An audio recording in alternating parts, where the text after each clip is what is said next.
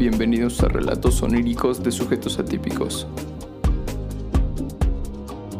El día de hoy está conmigo Patricio Benítez. Sí, no han dado chido. Ya mañana voy a regresar a terapia porque estoy. Bien. ¿Cómo estás, güey? Muy bien, ¿y tú?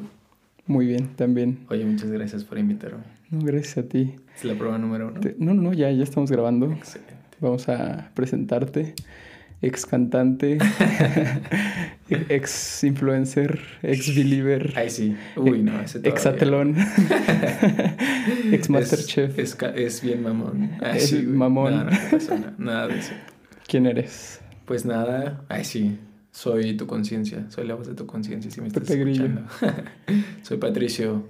Patricio Belim, como muchos me conocen. Ay, mu- muchos, un chingo de gente. No, no, no.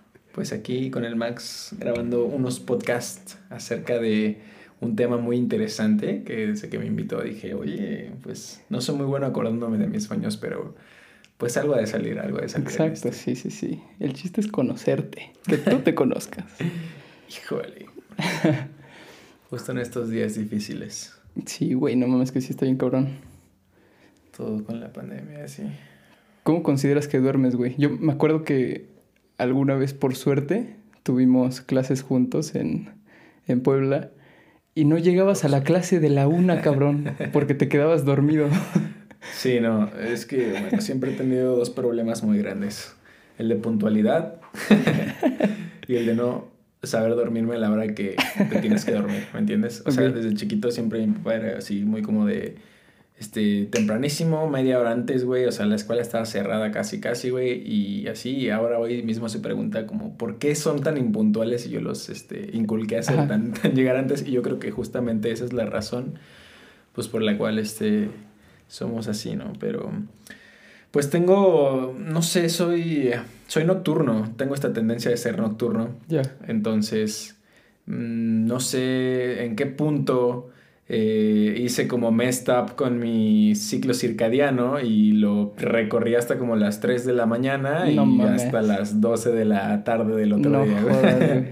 Así que, o sea, si me preguntas que si duermo bien en horas, yo diría que no es excelente, pero estoy dentro del rango, ¿no? Unas 8, a veces 9 horas. Ah, ok, eso está chido, güey, pero con tu ritmo circadiano que dices Exactamente. recorridísimo. Pero sabes que sí es un problema porque eh, al final de cuentas el mundo se mueve en torno a eh, las horas establecidas por nuestro sistema. ¿no? Claro. Sí, Entonces, sí, sí. pues estaría muy padre levantarme a las 7 de la mañana, hacer todo lo que tengo que hacer y tener la tarde libre. Estaría muy chido.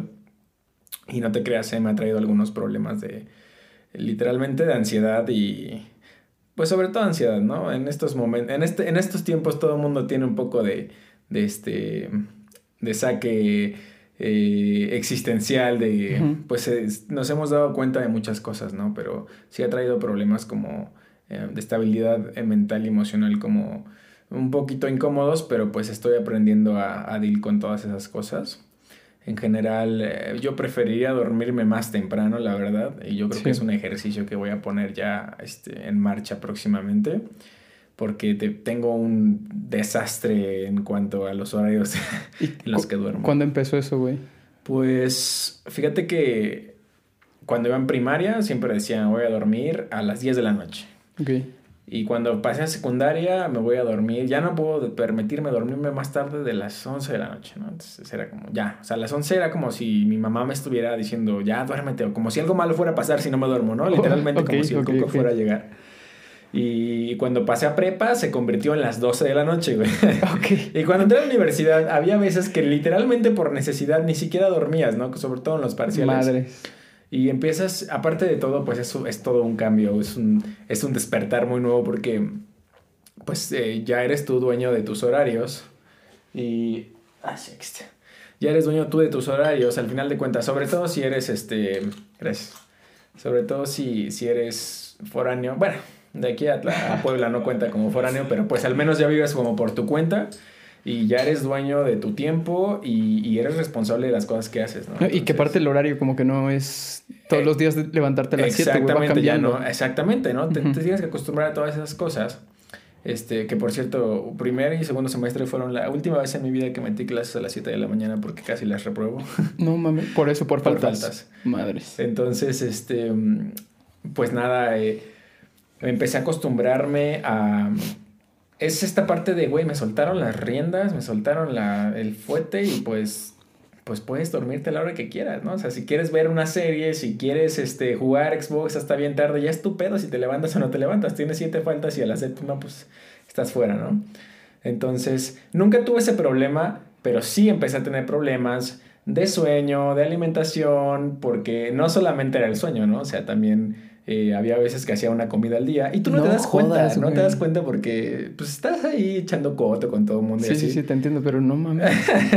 Sí, sí, a veces sí me, la, sí me la volaba porque como nunca he desayunado, en general nunca en mi vida desayuné, o sea, nunca en mi vida desayuné. ¿Por Si salíamos temprano, era por el simple hecho de que mi papá queríamos, quería que llegara temprano, güey, o sea, literalmente mi hermano y yo. Ok. Pero nunca, o sea, en mi familia nunca hicimos el ejercicio eh, de, ya sabes, ¿no? Mi mamá haciendo el, el lunch o haciendo el desayuno. Jamás tuvimos ese ejercicio porque mi mamá no cocina, nunca en su vida ha cocinado, ni jamás le ha dado a la cocina.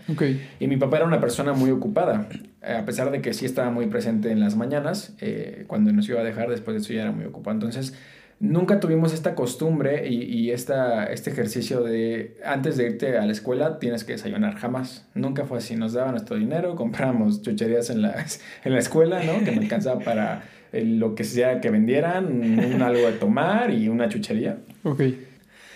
Entonces, eh, así se fue convirtiendo hasta la universidad en, en el momento en el que, en el que, pues literalmente estás libre, tú tienes que hacerte responsable, te empiezas a malpasar y después, después de quinto, sexto semestre, empiezas a ver, oye, ¿sabes qué? Tengo que hacerme responsable porque... Una, eso me causa problemas para llegar temprano, para levantarme temprano, porque no solo era llegar a clase, era llegar al, al, al representativo, porque la beca, este, o a una reunión de lo que tú quieras o así, en general, eh, te empiezas a mover tu ciclo circadiano y te empieza a costar mucho levantarte temprano. ¿no? Sí, no, chingo. Mm, Hubo dos materias que casi me llevo. eh, una ni siquiera era a las 7 de la mañana, era a las 8 y casi me la llevo porque llegaba 15 minutos tarde.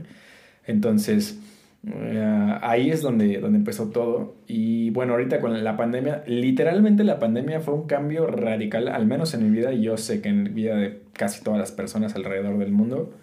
Pero sí fue un problema eh, porque literalmente tienes que estar en tu casa y empiezas a ver, empiezas a reconocer que el tiempo que no utilizas en, en tu casa es literalmente un tiempo muerto Sí. en el que no has, no hiciste nada, literalmente, ¿no? Entonces empiezas a entrar en este conflicto existe- existencial de, oye, ¿qué tengo que hacer? O, o si no tengo que hacer nada, o si ya salí... Bueno, a lo mejor a los estudiantes no les pasa porque pues, tienen muchas cosas que hacer, pero por ejemplo yo ahorita que estoy de nini porque, bueno, pues tengo un par de, de negocios y generan y pues ya no tengo que estudiar, ¿no? Estoy en ese punto de confort que debería de cambiar, pero como no estás acostumbrado, o sea, eres un recién egresado, la verdad es que todos llevamos un ritmo muy diferente y al menos en mi caso, eh, nunca ha sido la tirada trabajar en una empresa. Ok. No, no es mi tirada, no me veo siendo un asalariado, no es que esté mal, simplemente es mi tirada.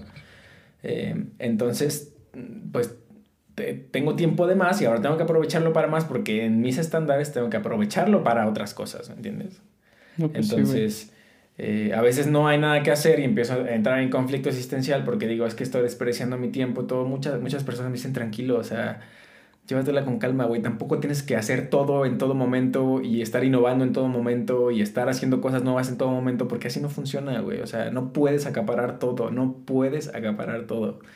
Pero es un problema que ya estoy atendiendo y que me ha costado mucho y, y eso creas o no, se exacerba con el hecho de tener un mal eh, modus operandi diario. No, pues sí, sí. O sea, despertarte tarde, este, empezar tu día a las 2 de la tarde o 3 de la tarde, cuando ya casi todos salieron, regresaron de comer y ya nada más quedan tantas horas productivas, es un problema, ¿no? O sea, a lo mejor puedo hacer otras cosas en la madrugada, ¿no? Como hablar con los chinos, no sé, para traer un producto que me gustó, o, este, o muchas cosas que allá están muy baratas, este, y como soy mucho moverme en ese ambiente de traer cosas, venderlas y así. Eh. O sea, sí, es productivo, sí, pero digo, nada como escribir en la noche, irte a dormir temprano y no pasa nada, te van a contestar y aprovechar toda la sí, mañana, ¿no? Sí, exacto. Entonces, Sí, ha sido, ha sido un problema bastante, No, está muy bastante puntual. ojalá y no todos la estén pasando así, ojalá y todos tengan como muchas cosas que hacer. Organizar el tiempo. Sí, porque a mí me falta orden en, en ese aspecto de mi vida, la verdad. ¿Desde cuándo tienes ansiedad? Mm, ansiedad, empecé como... ah, yo creo que antes de... mm, Más o menos como en sexto, séptimo semestre. Ok. Em, cuando decimos ansiedad, la verdad no me refiero a eh, los posts de Facebook. Ay, es que me da ansiedad. No, ojalá y nadie neta nunca tenga que pasar ni por un episodio de ansiedad, eh, ni de depresión, ni de ningún tipo de enfermedad mental, porque es feo. O sea, si tú que estás oyendo esto, si eres uno de los escuchas de, del mix, este, sabes de lo que estoy hablando, bueno, ya no te tengo que explicar, pero si no sabes de lo que estoy hablando, es, es algo muy feo, ¿no? O sea, afortunadamente nunca me ha dado un colapso de pánico, pero yo he visto a gente muy cercana a la que sí les ha dado. Sin embargo, estar en, eh, o sea, que tu cabeza esté al mil por hora cuando estás acostado antes de irte a dormir, que tu cabeza esté al mil por hora cuando estás, este, este, exhausto, o sea, literalmente exhausto de pensar. Eh, que tu cabeza esté piense y piense pendejada y media, güey, es súper, súper eh, frustrante. Agotador también. Agotador. Muy. Este, es feo, o sea, te desesperas al punto en el que no sabes qué está pasando, así, o sea, no sabes qué está pasando, en dónde estás, quién eres, dónde estás parado, es real esto, no es real esto, es feo, güey. Y hay muchos trastornos alrededor de eso. Entonces, em, pues la verdad no puedo, no, dis- no discierno muy bien qué fue lo que lo, lo disparó. Eh, sin embargo, pues ya llevo un- unos cuantos años con, con eso, eh, trabajo con ello, ¿no? O sea, es un descubrir interno bastante, bastante interesante, que no se lo deseo a nadie, que no me gustaría estar pasando en ningún momento, ¿no? O sea, a lo mejor estoy estable, pero hay veces que a uno le agarra y te sientes mal. Pero definitivamente es, es esta- tienes que aprender, o al menos a, yo como lo he conllevado, es este, aprender a, a sentir, aprender a identificar la sensación de ansia, o sea, es un- una sensación ansiolítica o es un pensamiento obsesivo. Cuando, cuando es tu mente trabajando de más y cuando eres tú realmente pensando sensatamente, ¿no? Eso es una cosa muy difícil de explicar. Insisto, tendrías que estar ahí para, para, para sentirlo, para entenderlo. Sin embargo, no te lo deseo, o sea, no quieres saber eso. o sea, es, eh, basta con decir, "Ay, tengo un poco de ansiedad, no pasa nada, me calmo. Literalmente, por favor, quédate ahí, no te muevas de ahí. Está excelente. No le deseo a nadie, nunca jamás, eh, un episodio de ansiedad o de enfermedad mental parecida o por el estilo. Sí, no, pues no. Y, y está cagado porque antes de, de comenzar a grabar me estabas contando que justo este problema ha tenido mucho que ver con tus sueños. No con tu sueño, con tus sueños. Sí, ¿Cómo está eso? En general, pues fíjate, mira, voy, voy a iniciar con, con el que más, con el que me acaba de pasar apenas hace unos días que empecé a tener un, este, una crisis. Estoy seguro que fue un ataque de pánico, sin embargo, bueno, afortunadamente nunca me ha dado un ataque de pánico en el que colapse. Eh, sin embargo, es un ataque de pánico en el que empiezas a entrar en descontrol con tu propia mente, no sabes qué está sucediendo dentro de ti. Y, mm, y bueno, esto sucedió a raíz de este que la, un, un conocido de mi papá, este, su hija de, de 19 años se suicidó, ¿no? Entonces, em, apenas hace una semana, no tiene nada, ¿no? Y me habló y me preguntó, ¿y estás bien? Y pues claro que en ese momento estaba bien. Pero hay algo que no les he contado. un- el tipo de ansiedad o lo que me genera ansiedad es, es, una, es una condición que se llama este, trastorno de pensamientos obsesivos, o también conocido como obsesivo compulsivo. que es imaginar que- caos, ¿no? Exacto, te, te aferras o te aprendes eh, de una idea que te da demasiado miedo, demasiado, demasiado miedo, y piensas ¿Qué va a pasar? y que va a pasar en tu vida y, que, y que va a pasar y que te, que, te, que te ataca y sientes que te está pasando aunque tú sientes que eso no, es, no va contigo, que sientes que eso tú lo quieres fuera de tu vida, pero tu mente a fuerza quiere ponerlo ahí en tu, en- como si fuera parte de ti cuando no tiene nada que ver, ¿me entiendes? Cuando nunca Sí. jamás va, va a ser parte de ti. Cuando nunca jamás va a existir en tu vida, pero a fuerza lo, lo traes ahí y eso, y eso es Tu una mente te pregunta, ¿qué tal si sí? ¿Qué tal si...? no, no, ojalá y jamás pase. Hay que, eh, justo cuando trabajas en terapia, te dicen, ¿no? O sea, tranquilo, tú sabes, tú sabes eh, lo que es real, tú realmente sabes lo que es real. O sea, tú dices, no, esto jamás, esto jamás va a ocurrir porque yo no formo parte de mi vida, ¿no? O sea, simplemente es, es eso. Pero no sé por qué un día andaba, pues, deprimido, ¿no? O sea, nunca, afortunadamente, pues nunca ha sido de depresiones largas, sin embargo, pues he tenido también este, momentos depresivos, ¿no? En los que te sientes tristes, que quieres llorar y no sabes por qué. Entonces, eh, apenas tuve uno hace unos días, estaba, estaba, estaba, no sé, a lo mejor se me bajó la serotonina, yo qué sé. Pero estaba, estaba muy, tenía ganas de llorar, literalmente como out of nothing, ya sabes. Antes de dormir. Sí, o sea, y toda la tarde de ahí para la noche, raro, un sentimiento muy raro de querer llorar, de que es que me está saliendo mal todo, este, ¿por qué me está pasando esto? ¿Por qué a mí? ¿Sabes? Eh, entonces, em, pues de, de, repente hablaron mis tíos en el fin de semana de, de, eso y de que un amigo suyo también se suicidó. Entonces yo creo que en mi problema de obsesividad me quedé con eso en la cabeza, con ese pensamiento negativo en la cabeza y, y, y empecé a sentirme muy, muy raro, ¿no? O sea, ¿qué pasa si me pasa a mí, ¿no? O sea, tú, tú a fuerza te lo adjudicas, tú a fuerza te lo adjudicas. Y, este, y hay momentos en los que te sientes tan triste o estás deprimido, que también eso, es clínicamente, eso es una condición física del cerebro. Este, y te empiezas a creer eso cuando no forma parte de ti, pero te lo empiezas a creer, eso aunado a pensamientos obsesivos y todo. Mi cabecita es, es todo un rollo, güey, como podrás ver.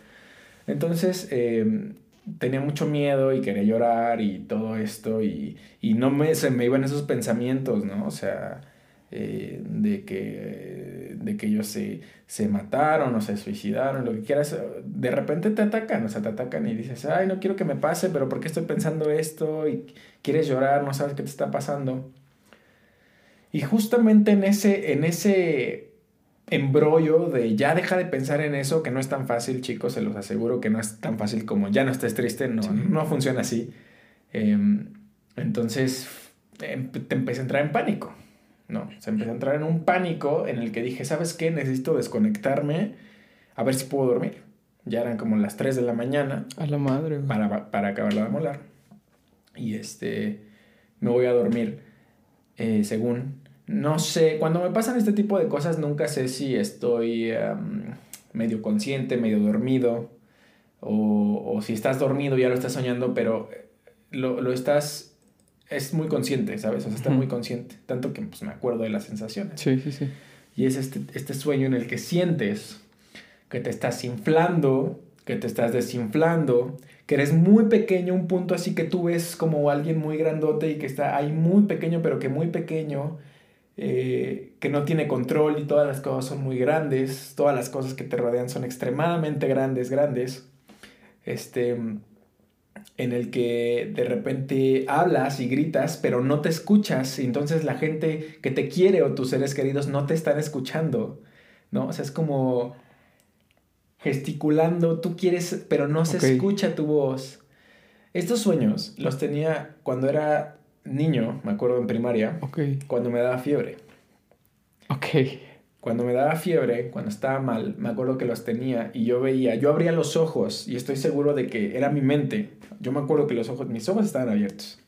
Y yo me acuerdo que veía en la puerta un círculo así grandote, bueno, como un óvalo, en el que en un punto muy chiquito yo estaba yo, muy chiquito, solo, y del otro lado del círculo estaba mi familia. Tú como espectador. No, yo bueno, yo estaba viendo lo que estaba pasando, pero yo al mismo tiempo estaba ahí en ese punto pequeñito tratando de... Ya. Nunca, nunca en primera persona, siempre en tercera persona, pero ese era yo tratando de alcanzar a mi familia, pero ellos se movían al mismo tiempo del otro lado del círculo. No, Entonces nunca, nunca los podía alcanzar, ¿me entiendes? No, nunca los podía alcanzar.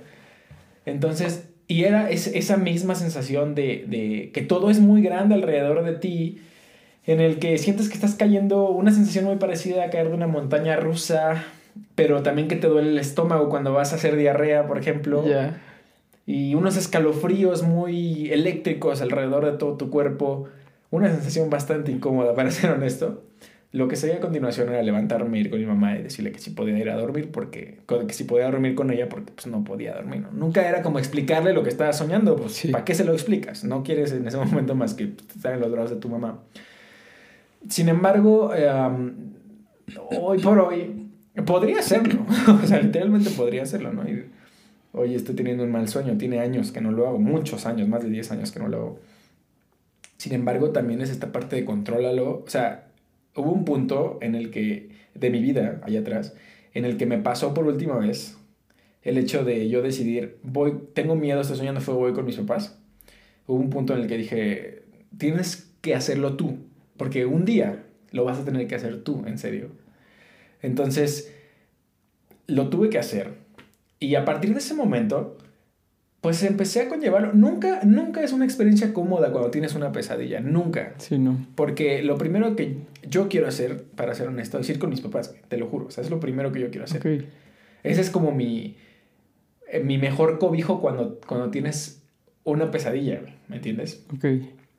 Sin embargo, eh, insisto, o sea, tuve que aprender a hacerlo porque no, o sea, no puedes, no puedes como depender, independientemente de que sean tus sí. papás, no puedes depender de alguien cuando algo malo está sucediendo. O sea, la, al- la primera persona que tienes ante una circunstancia mala eres tú mismo, ¿vale? Eh, una de las más feas que me ha pasado es la parálisis del sueño. ¿Te ha pasado? En el que literal, eso Ok. solo una vez me ha pasado en toda mi vida. Literalmente, o sea, mi papá y mis papás estaban viendo la tele. O sea, yo me acuerdo que estaban cagados de la risa así en el cuarto. Pues se escuchaba a lo lejos, pero yo ya estaba dormido. Eran como las doce y media de la noche, una cosa así. Y de repente abro los ojos y no me puedo mover. No puedo hablar. O sea, yo quiero gritar. No puedo hablar, no me puedo mover.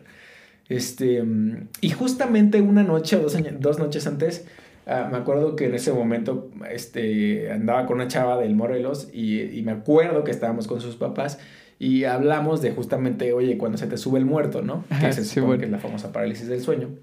O más bien, al la revés. parálisis del sueño es el famoso Ajá, muerto que te exactamente. sí.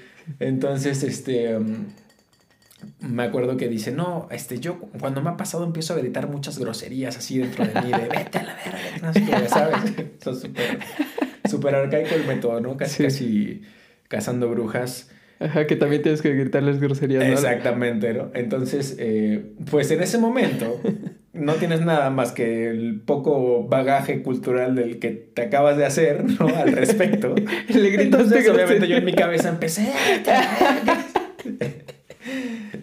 y eventualmente, poco a poquito, me acuerdo muy bien que fue de extremos, o sea, fue de los extremos del, del, del cuerpo, pies y manos, hacia adentro.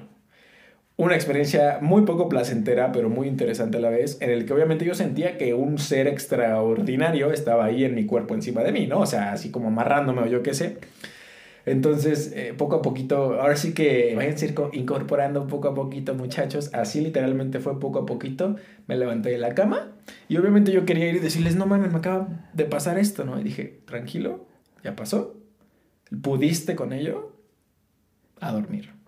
Y listo. Y, y ese, ese tipo de experiencia, eso fue cuando tenía como 17 o 18 años, ¿no? El viejo. Ya hace tiempo. Y entonces, este. Sí, más o menos. Y, y de- a partir de, ese- de esas experiencias, em, no es más fácil. Simplemente sabes cómo atacarlo, simplemente sabes qué hacer. Nunca, nunca te deja de dar miedo. Nunca quiero dejar de correr con mis papás y, Sí. y, y sentir su abrazo. Nunca. O sea, eso es algo como que ahí está. Pero ahora que tengo armas para poderlo hacer yo solo, ¿no? Y, y bueno, a partir de ese momento, cada que sueño, fe- y he tenido sueños bien feos, ¿eh? Pero soy muy malo para acordarme de ellos. Sí, no, no, Sin no. embargo, he tenido sueños muy feos en los que literalmente he soñado así con el diablo, o sea, con seres malos, demonios, etcétera, en el sueño. Y, y que son los que a mí más me dan miedo, ¿no? O sea, porque, por ejemplo, he soñado que se derrumban las cosas, este, que alguien se muere, eh, catástrofes que naturales que, que involucran seguramente, o sea, si te cae algo encima, pues te despedaza, Sí. Te haces popó.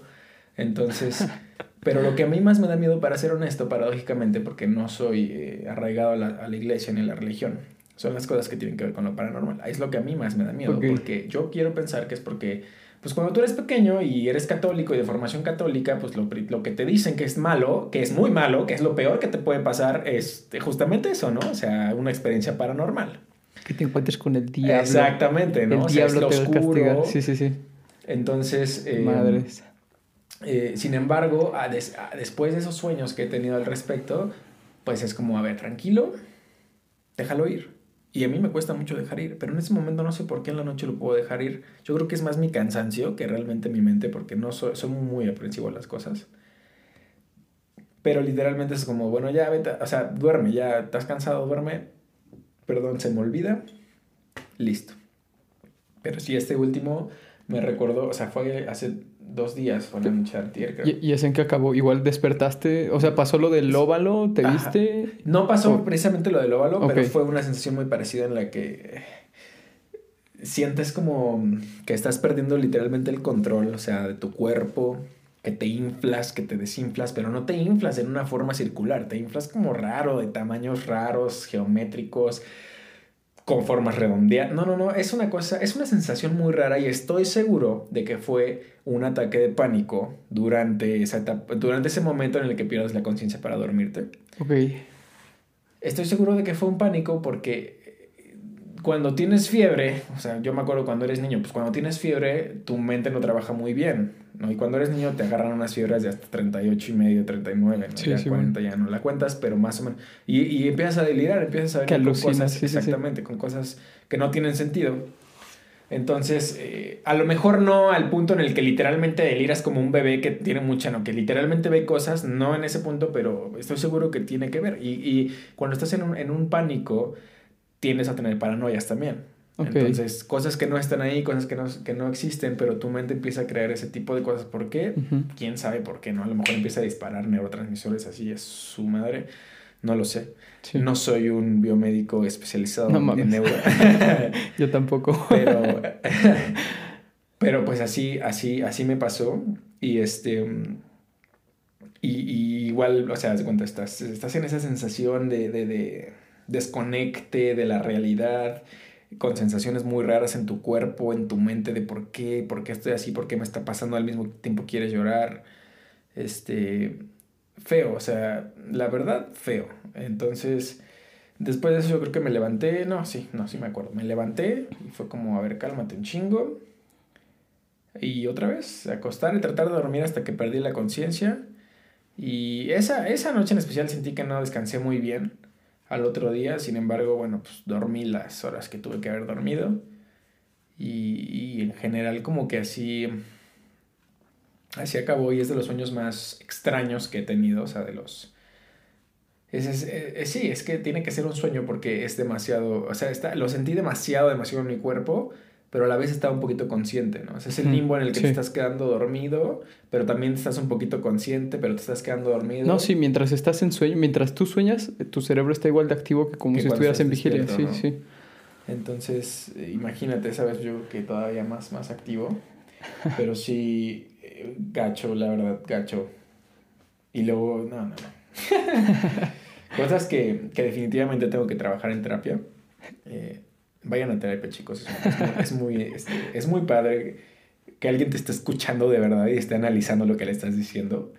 Es muy padre. Es, a veces es más em, sanante que contárselo a un amigo que te diga algunas cosas por un momento y que, que nada te diga, ah, estuvo Porque para ti se puede significar una cosa muy, muy importante, ¿no? Eh, sobre todo si eres una persona con tendencia obsesiva, pero para otros, pues pues como tranquilo, no va a pasar nada, ¿no? Relájate, ¿no? O sea, como ya no estés triste, todo va a estar bien. Sí.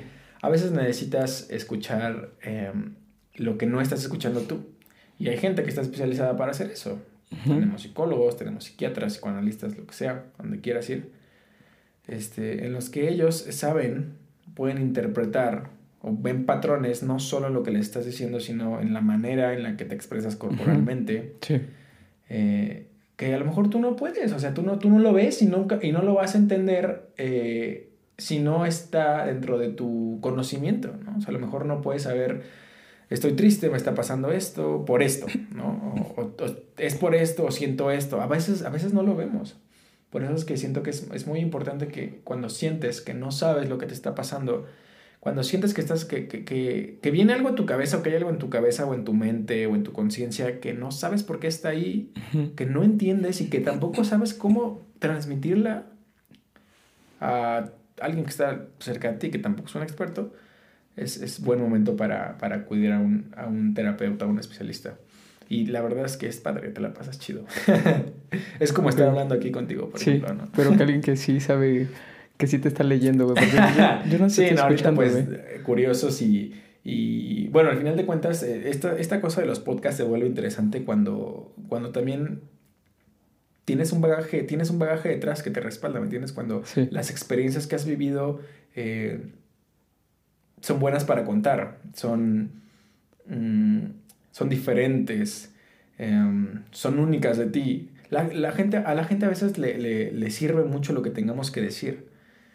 Como decía en alguna película ya atrás que vi, este, a lo mejor lo que hagas en el mundo en comparación con 7.5 billones de personas puede parecer insignificante, pero si no lo haces, nadie más lo va a hacer por ti.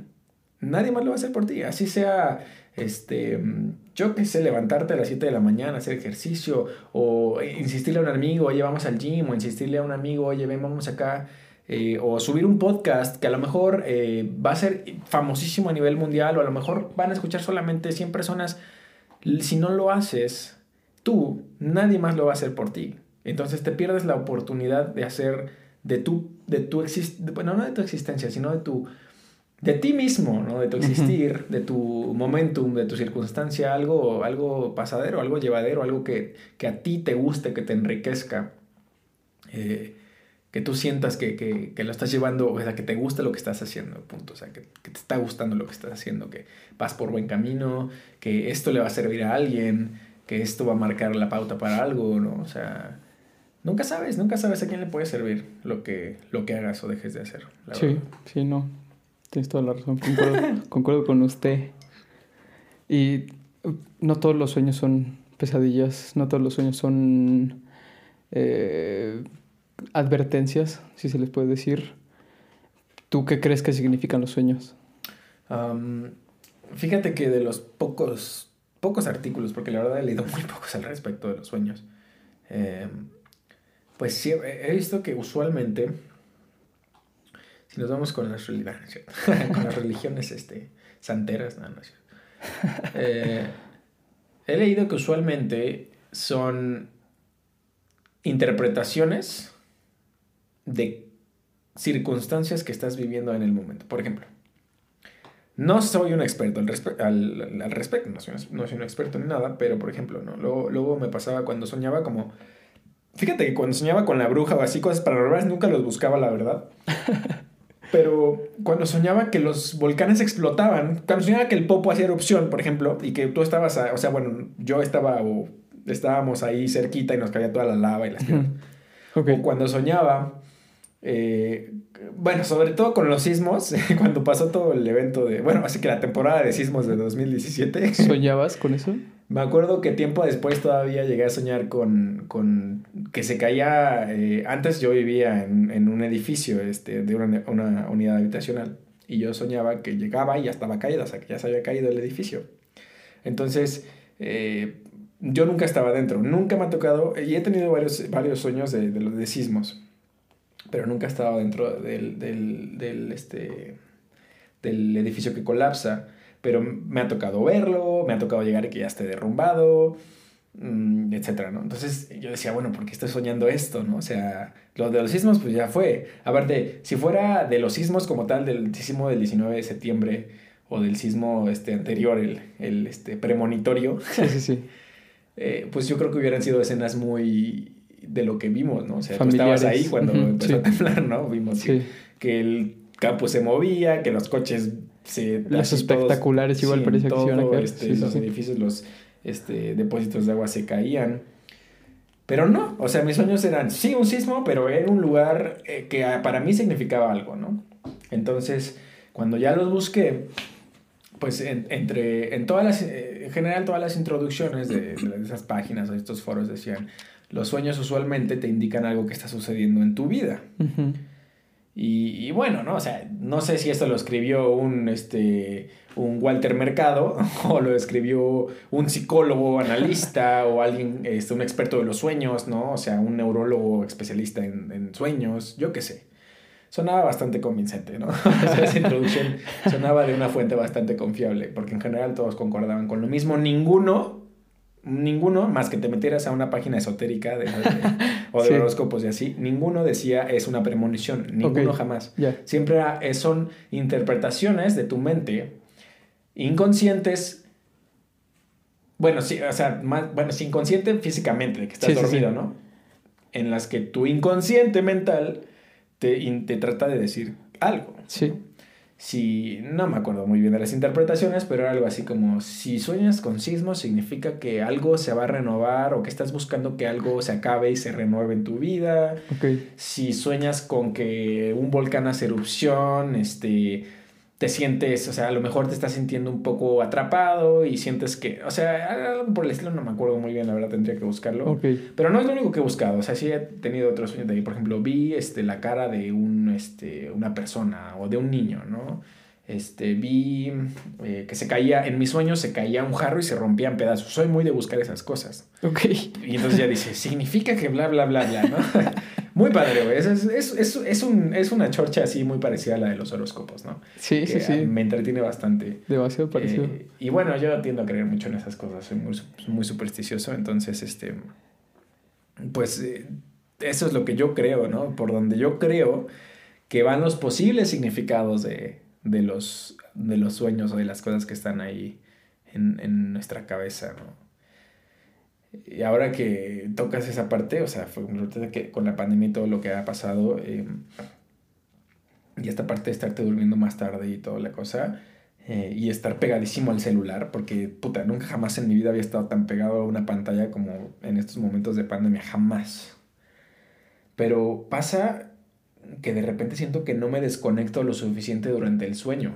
Ok. ¿Me entiendes? O sea, como si siguieras demasiado consciente, demasiado consciente. Y, siento que eso tiene que ver con el hecho de que de las pantallas, este, de que tienes un, bombardeo de información todo el día. Digo, no sé la gente normal, ¿no?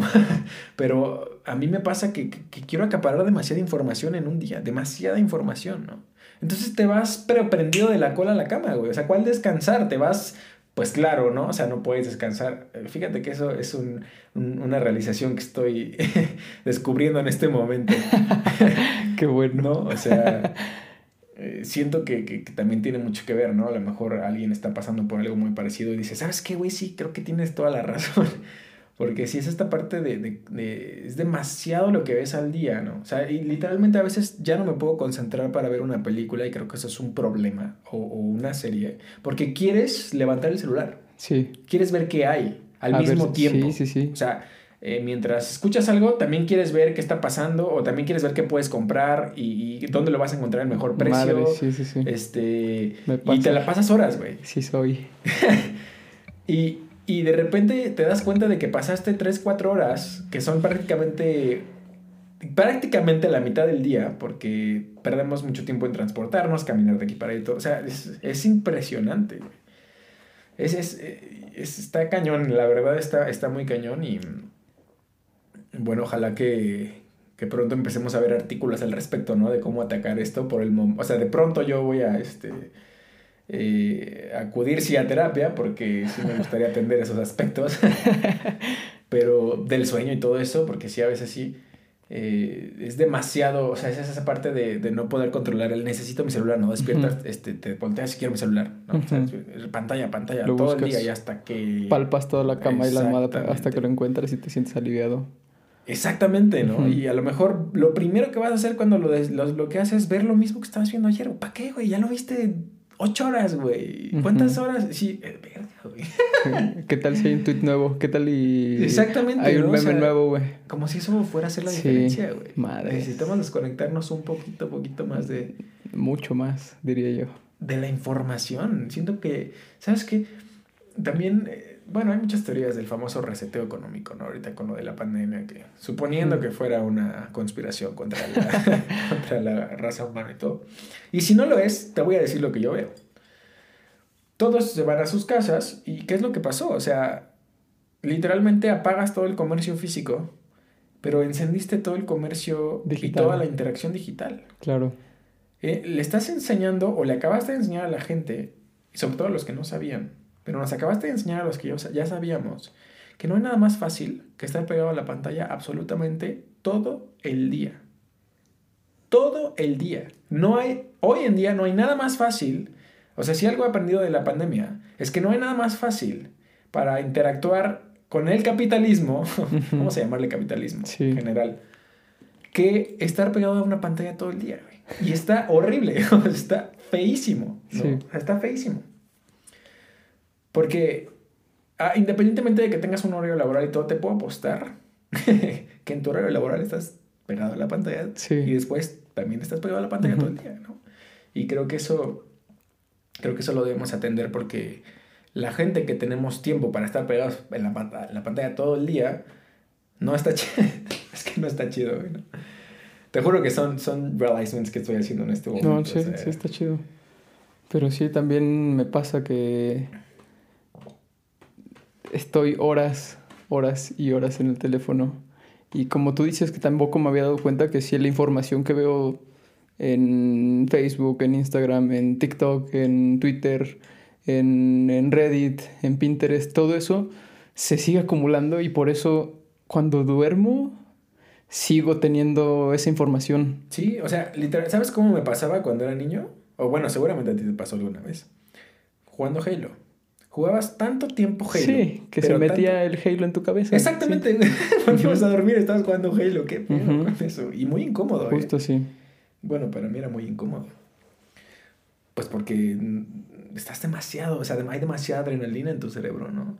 Y, y justamente eso me decía una vez la psiquiatra por cierto, ahorita pues no he ido a consulta porque no lo he necesitado, he estado bien.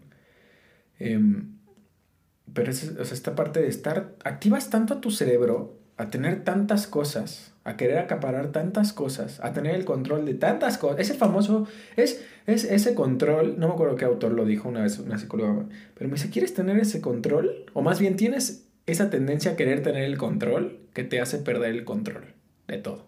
Ok, sí. Entonces, ¿Por qué? Porque empiezas a, como dices, ¿no? Que si el post de Reddit, que si el post de Facebook, que si el post de Twitter, que si el post de, lo que sea, tú quieres saber más, quieres más información, por algún motivo queremos más información, o queremos encontrar el mejor día, o queremos encontrar... Y, no, o sea, dude, ¿por qué no, por qué no puede ser como antes, güey? O sea, que no me refiero a des o inevolucionar, no sé cómo se diga, no sé cuál sea la palabra correcta eh, revolucionar tal vez. O revolucionar exactamente, ¿no? Simplemente hay cosas que, por ejemplo, en el pasado a mí me duraban los días eternamente. O sea, yo salía a jugar con mis amigos y era como, no, pues padrísimo, ¿no? O sea, estamos jugando y toda la cosa y se te iban las horas, pero eran como las horas. Y ahorita en el celular se te van las horas. Las horas. o sea, ¿no? O sea, cuando antes duraban muchísimo tiempo, ¿no? Entonces, a lo mejor retomar alguna de esas cosas eh, incluso podría fomentar a que tuviéramos sueños más sanos. Pues quién sabe. la técnica que estoy aplicando ahorita es ya no cargar mi celular toda la noche, porque antes dejaba el celular conectado toda la noche y sentía yo que tener el celular al 100% cuando despiertas era darte chance de tener el 100% de la batería para gastarla en todo el día. No sé si me explico. Sí, sí, totalmente. Y entonces ahora que ya no dejo mi celular cargado toda la noche, despierto con 60% de pila, 50% de pila, 30% de pila. Ok. Y... Eso es un delito. conforme va avanzando el día, se me acaba más rápido la pila. Y me despego... El momento en el que lo tienes que cargar. No, no, no, no, no. Más bien dejo que se apague. Sí y si no estoy en mi casa, esperarme hasta que llegue para volver a conectarlo. O sea, es como mi forma de tratar mi, adicción al teléfono. Tu ejercicio para tratar. Es que no manches. Y me ha servido, te lo juro que sí me ha servido. Ya llevo como una semana, no, como dos semanas que aplico esa. Neta, no lo pongo a cargar toda la noche. Se descarga a las 12 de la tarde. Sí, claro. Me quedo sin pila a las, hasta las 2, 3 más o menos. Lo vuelvo a conectar. Mientras está conectado todavía no lo prendo. Me pongo a hacer otras cosas. Y ya después cuando recuerdo que tengo que ver algo del teléfono, lo prendo. Y... Vale. Oye, está interesante. Siento a- que me está sirviendo, te voy lo juro. poner marcha esa estrategia. Solo que llega otra pantalla, güey. el- el- la tele y el Xbox que Sí, claro, al final. sigue valiendo madre porque me sigo durmiendo a las 2, 3 de la mañana por eso ¿sabes- mismo. ¿Sabes qué también pasa? O sea, suponiendo, ¿no? O sea, por ejemplo, yo que soy muy productivo en el celular y te puedo apostar que tú también eres muy productivo en el celular. o sí, sea, sí, sí, tampoco es como que no perdamos el tiempo. Sí. ¿Y qué pasa? O sea, yo, que cuando me he quedado sin pila o así, eh, que tienes tiempo para hacer otras cosas, que a veces son cosas que tienes que hacer, que literalmente tienes que hacer desde una compu, desde el celular, bla, bla, bla. Sobre todo si pues, haces home office o, Ujú. o tu rol es estar en una computadora. Ujú. Que cuando te despegas, pareciera que no estás haciendo nada productivo. Incluso cuando no haces nada. Apenas tuve un conflicto existencial al respecto, porque digo, bueno, ahorita no estoy haciendo nada si no estoy en una pantalla, ¿no? O sea, pero ¿por qué? Porque lo mío, o sea, generar para mí ingresos, ¿no? Este trabajo que entre a los negocios es a través de la computadora. Literalmente, no hay mucho que yo pueda hacer sin, Sí, en la computadora, ok. entonces, bueno, ok, pones un horario, vamos a poner, ¿no? Un horario, suponiendo que me pongo a mí mismo un horario laboral. Me pongo mi horario laboral, todo, seis horas al día, o te das el lujo de ponerle cinco. Ok. Y cuando se acaba ese momento, no tienes, entre comillas, nada que hacer, porque hasta cuando haces nada estás haciendo algo, no existe. Pero no tienes nada que hacer. Y empiezas, empecé a entrar en este conflicto de, oye, es que no estoy haciendo nada, güey. ¿Sabes? Pero luego me cayó el 20 y dije, pero me sigue causando conflicto. Sin embargo, me cayó un 20 de, oye, es que tranquilo, bro. O sea, pues el hecho de que no estés siendo productivo eh, monetariamente en este momento. Nota así inútil. Exactamente. O sea, y si, y si tú puedes tener un momento de 8 horas libres al día, ok, no pasa nada, güey. O sea, Pero cuesta. Sí, o sea, cuesta no, estar, o sea, cuesta no estar haciendo nada, eh, entre comillas. Es que es tiempo en el que puedes. No sé por qué tenemos este chip y desde cuándo, en el que si no estamos haciendo nada, no estamos haciendo nada y está mal. Sí. ¿Me entiendes? Cuando, brother, hay literalmente gente que vive en. No sé si los has visto. Ah, pues no sé si viste esta serie de Zac Efron. No, no lo he visto, pero la vi O sea, anunciada, pero no la he visitan, visto. visitan, por ejemplo, en un capítulo que me gustó muchísimo, eh, visitan un- una isla que compraron unos vatos que creo que está en Veracruz o no sé qué. Bueno, no es una isla, es como un manglar. No, no, no, no me acuerdo muy bien, es un territorio, vamos a ver. Zac Efron está en Veracruz. No, no, él no. él visita ese lugar. Y esas personas lo que hacen es simplemente vivir ahí en la naturaleza. Es uno de los mejores climas para, para que se dé todo tipo de vida este, fruta, de Silvestre. silvestre y todo esto. Entonces siembran todo tipo de frutas, pero todo, todo, y en todas las mañanas todos se cooperan, o sea, no cooperan con dinero, o sea, cooperan con sus manos para hacer la comida y todos comen. Viven en una comunidad en la que ellos siembran todo. Imagínense una selvita, porque era más o menos así, en el que tienes todas las frutas, en el que tu trabajo diario para vivir ahí es cuidar tantas horas, o sea, ver que todo esté funcionando bien en tu sembradío o si tienen que reparar algo de las chocitas, así, ¿me entiendes? O sea, es como una cooperativa, vamos Pero a llamarle. todo es para ti y tu círculo social. O Exactamente, to- no, todo es para ti, tu círculo social. O sea, nada, o sea, es simplemente como un ecosistema. Que y- funciona por sí solo. eh, Y como tienen un lago y todo, la gente decide vivir ahí. Y, y no, y tú ves la casa, o sea, la casa del árbol, o sea, pinche mansión del árbol, güey, ¿no?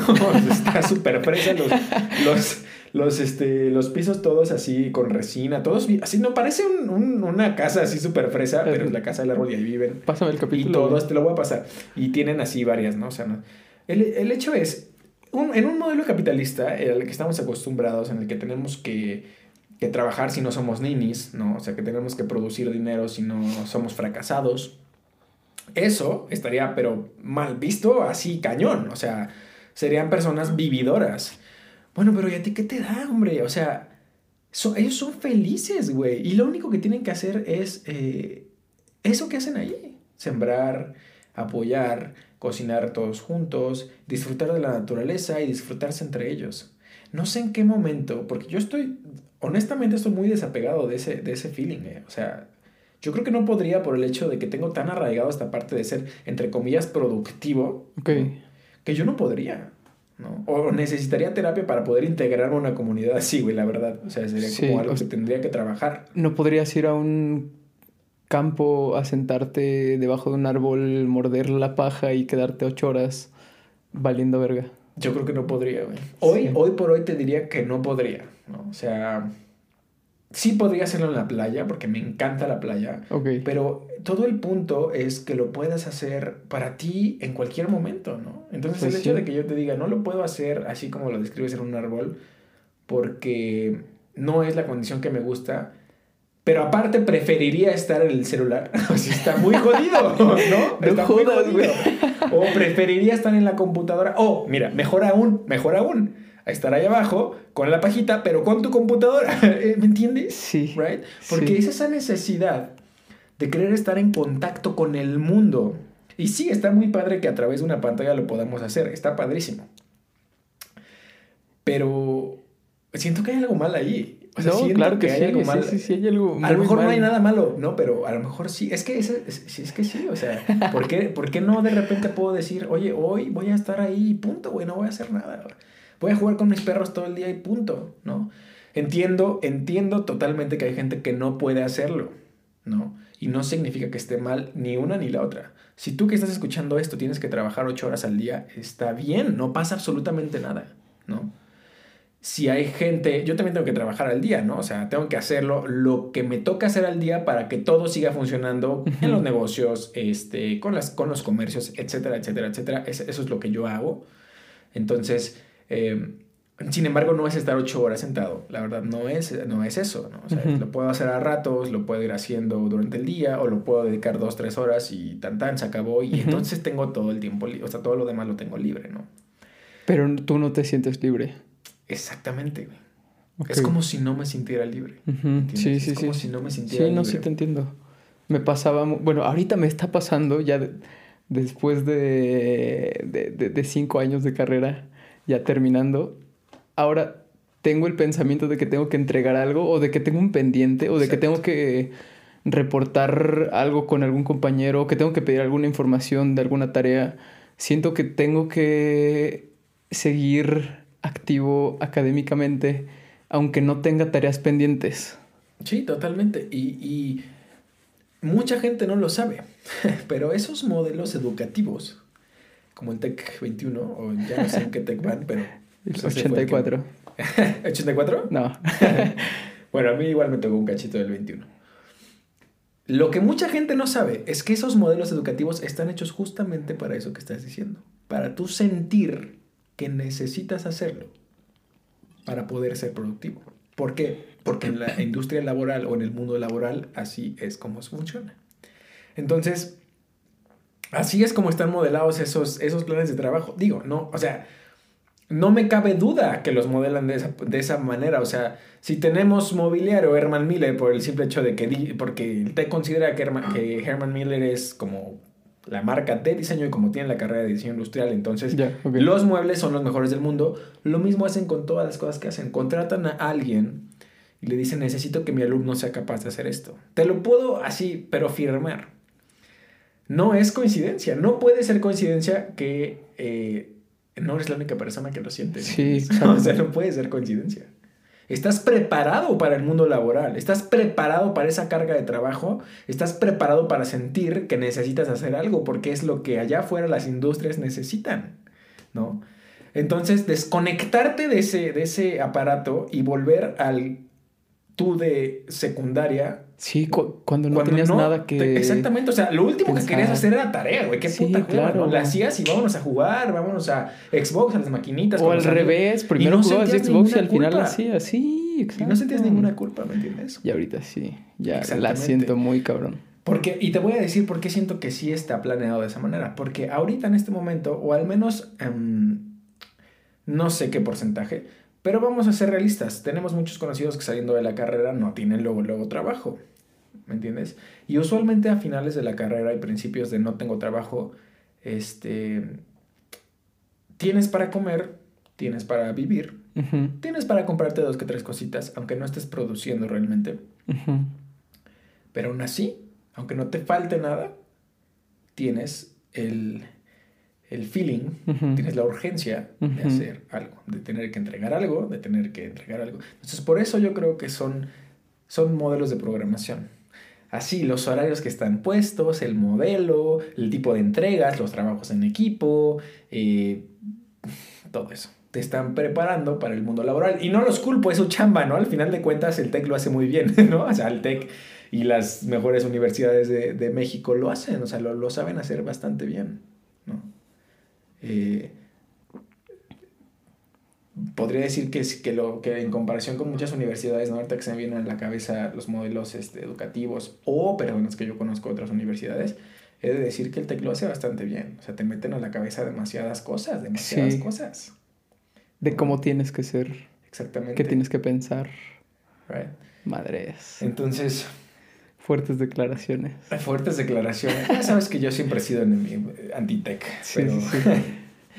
pues ahí me tocó estudiar y pues yo decidí estudiar ahí porque evidentemente pues aunque no voy o bueno no quiero este formar parte del mundo del mundo laboral asalariado pues pesa más un título de tecnológico de Monterrey que de muchas otras universidades ¿no? entonces bueno tengo ese respaldo aparentemente de, de profesionalismo profesionalidad que realmente pues tú sales de la carrera y por ejemplo yo que emprendí dos que tres cosas eh, y que una o dos cerraron y ahorita voy en otras y lo que tú quieras. Qué chingón.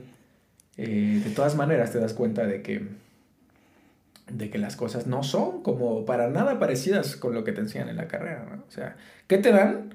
Te dan herramientas para saber hacer algunas de las cosas, ¿no?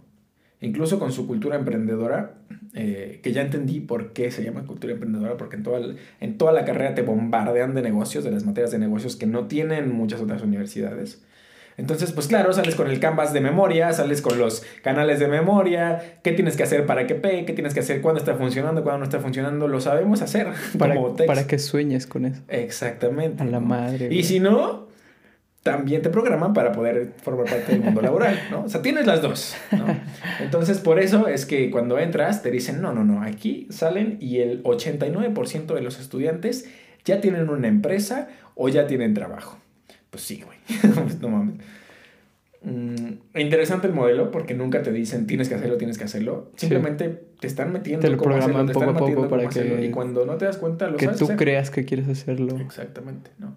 O lo quieres hacer y tienes las herramientas para hacerlo, ¿no? Y sí, lo, lo, yo, yo, la neta que agradezco muchísimo todas la, las, las, las materias de, de negocios que nos dieron, que fueron como cuatro a lo largo de la carrera, o sea, como cuatro o cinco semestres en total. Y yo decía, bueno, chinga, ¿para qué? ¿Otra vez? Y literalmente era otra vez y otra vez Canvas y otra vez un modelo de negocios y otra vez... Uh -huh. Literalmente, ¿no? Y cuando salí y se me ocurrió una idea, ¡pum! Lo sabía hacer. So, la neta, eso lo agradezco. O sea, lo sabía hacer. Dije, ok, tengo la noción de cómo llegar a cabo un negocio. ¿Qué nunca hice? Estudios de mercado, etcétera, etcétera. Pero también hay que tener un poquito de... de como que callo, un poquito de... de manía para, para eso, ¿sabes? O sea, cuando tienes como ese, ese gift de que algunos tienen de persuadir, de bailar, de lo que te, también tienes que tener un poquito de, de ojo para, para, los negocios. Saber qué va a pegar, qué no va a pegar, uh -huh. cuál es la tendencia, qué es tendencia y qué es algo que se compra todos los días, ¿no? Por ejemplo. Entonces, eh, pues sí, te hacen, te hacen literalmente soñar que lo puedes hacer. Ahí está el claro ejemplo de que los sueños no solo son cuando estás dormido, ¿no? Mucha gente sueña despierta. Y, y, yo creo que los sueños. Los sueños más importantes, pero no los más interesantes, o quién sabe. No, sí, también puede ser. Yo creo que son igual de interesantes. Sí, ¿por qué no? Y los más importantes son precisamente esos sueños que tienes cuando sueñas despierto. Pero no solo lo dejas en un sueño. ¿no? Usualmente cuando soñamos despiertos es porque queremos alcanzar una meta. Cuando anhelas y deseas. Exactamente. Ok. Y por eso yo creo que el hecho de que sueñes algo y que tenga una interpretación de lo que estás de lo que está sucediendo en tu mente está totalmente conectado con lo que anhelas y lo que deseas. Claro. ¿No? Inconscientemente dormido o conscientemente despierto. Claro. Y a veces ni somos tan conscientes, pero Qué bonito, güey. ¿Cómo lo ves? Qué hermoso, güey. Pues ya para acabar un poco, güey. Eh, ¿te, te, tomas algo para dormir? ¿Has tomado pastillas? Sí, he tomado cosas para dormir. Uh, nunca he tomado como en general pastillas para... Bueno, quién sabe, ¿no? a lo mejor sí son pastillas para dormir. lo que me hace el paro cuando no las tomo, o sea, aunque no pueda dormir, no las tomo. Solo uh -huh. es cuando neta estoy eh, descontrolado un poquito, o sea, cuando estoy teniendo un poquito de pánico, de ansiedad, así que dices, ching, o sea, no, no, no puedo, ahorita no puedo, necesito un poquito de ayuda. Ok. Me chocheo, o sea, me echo el Victan, poquito, tampoco es como... Tres. Mm, había otra pastilla mm, que se llama Tarax, creo. Que es de venta libre, así que no está tan culera. y esa La madre, gente ahorita esa notando, madre, no manches, da sueño, güey. y, y yo siempre he sido de efectos secundarios eh, en general. No Entonces yo me tomo poquito y, o sea, valió madre. Todo me, todo me hace efectos secundarios, todo. Todo, o sea, si son dosis normales, las tienen que, solamente los médicos las tienen que bajar porque soy de efectos secundarios. Y nunca había escuchado ese término. Eres de, de efectos secundarios hasta que apenas me lo dijeron. O sea, ah, eres de efectos secundarios. Y yo, ¿qué? Eso existe. Así te voy a, voy a poner en tu descripción. Un hombre de efectos secundarios. Un hombre de efectos Me secundarios. gusta cómo suena. No, porque, pues sí, o sea, no sé de dónde vengan todas las condiciones mentales o físicas que, pueda, que tengo hoy por hoy. Pero en efecto tuvo que haber un efecto a algo que sucedió, ¿no? Entonces, pues sí, así es esto de los sueños relacion- de los sueños de los sueños inconscientes relacionados con los sueños conscientes. De cuando sueñas despierto como en eh, Shark Boy y la Baguer. Exactamente. Ah. Es el vato. güey. Una pinche película. Horrible, güey. Está horrible esa película. Sí, está bien culera. Pero pues cuando éramos niños era en película, güey. Es Pues- la de los Spy Kids. De- sí, que, cuando, que cuando empezó el 3D, ¿no? Que... Pinche tres, Todo se veía- surrealista. Se veía todo este, gris en el cine. No, está bueno, chido, me tocó que se veía gris. Porque sí se veía como si algo se te acercara Salía, ahí. sí. Pero bueno, eso es para otra. Eso. Es no, otro tema. todavía queda cosas que platicar para el próximo. Pues si bueno. les gusta este, pues ya, ya se la saben. Esto ha sido todo por Rosa. Relatos oníricos de sujetos atípicos. Te agradezco una vez más que hayas On- estado aquí. Oníricos. Oníricos. Me gusta cómo suena onírico. Él es Max y yo soy Pato y juntos somos Carlos Rivera. Idiota. Pues ya, ¿alguna recomendación que les quieras dar a tu público? ¿Alguna recomendación? A tus fans, a tus bel belimbers, o cómo se llaman tus fans. Los Believers. No me acuerdo ni cómo se llamaban, güey. Mm, una recomendación. Pues la verdad no tengo ninguna recomendación en este momento. No, no, Así no, está no, chido. no, no quiero decir cosas. Mejor. Miren, ustedes digan lo que les gusta y punto. Una tía, una de mis tías favoritas siempre me decía, siempre que yo quería comer algo muy raro, ¿no? O sea, no sé, bolillo con mermelada y jamón, vamos a decir. ¿Por qué? Todos se quedaban viendo. Exactamente. Todos. ex- exactamente. Esa era la reacción de todos. Y siempre ella decía como, o sea, cada quien como le guste, ¿no? O sea, últimamente ustedes ni se lo van a comer. Entonces, pues ahora sí que a cada quien como le guste. Y si a ustedes les gusta así, pues qué chingados. qué- qué- o sea, que les valga lo que le diga la otra gente, ¿no? Si ellos no se lo van a comer, pues ustedes háganlo como les guste. ya. Que no les importe. Imagínense si, si la gente anduviera ahí deteniéndose. Que mucha gente sí lo hace, pero pues imagínense si nos hubiéramos detenido por lo que la gente va a decir. No lo hagan, chicos. Y sobre todo escuchen el podcast de Max. Ojalá y pronto o algún día nos veamos después para hablar de un tema igual de Claro que sí, sí, güey. De, las, de los desdobles este, astrales y eso, que jamás me ha pasado. Le- Estaría chido invitar a alguien que se le ha pasado. Voy, voy a conseguir. Si Sí. conoces a alguien, si alguien conoce, si alguien escuchando esto ha tenido un viaje astral o tiene alguna experiencia onírica interesante, las redes sociales son max-hrdz. En Twitter y en Instagram me pueden escribir. Todos están invitados. Es micrófono abierto. Quiero que todos me platiquen sus sueños, güey. Mi sueño es que tú me cuentes tus sueños. y ya, eso ha sido todo por hoy.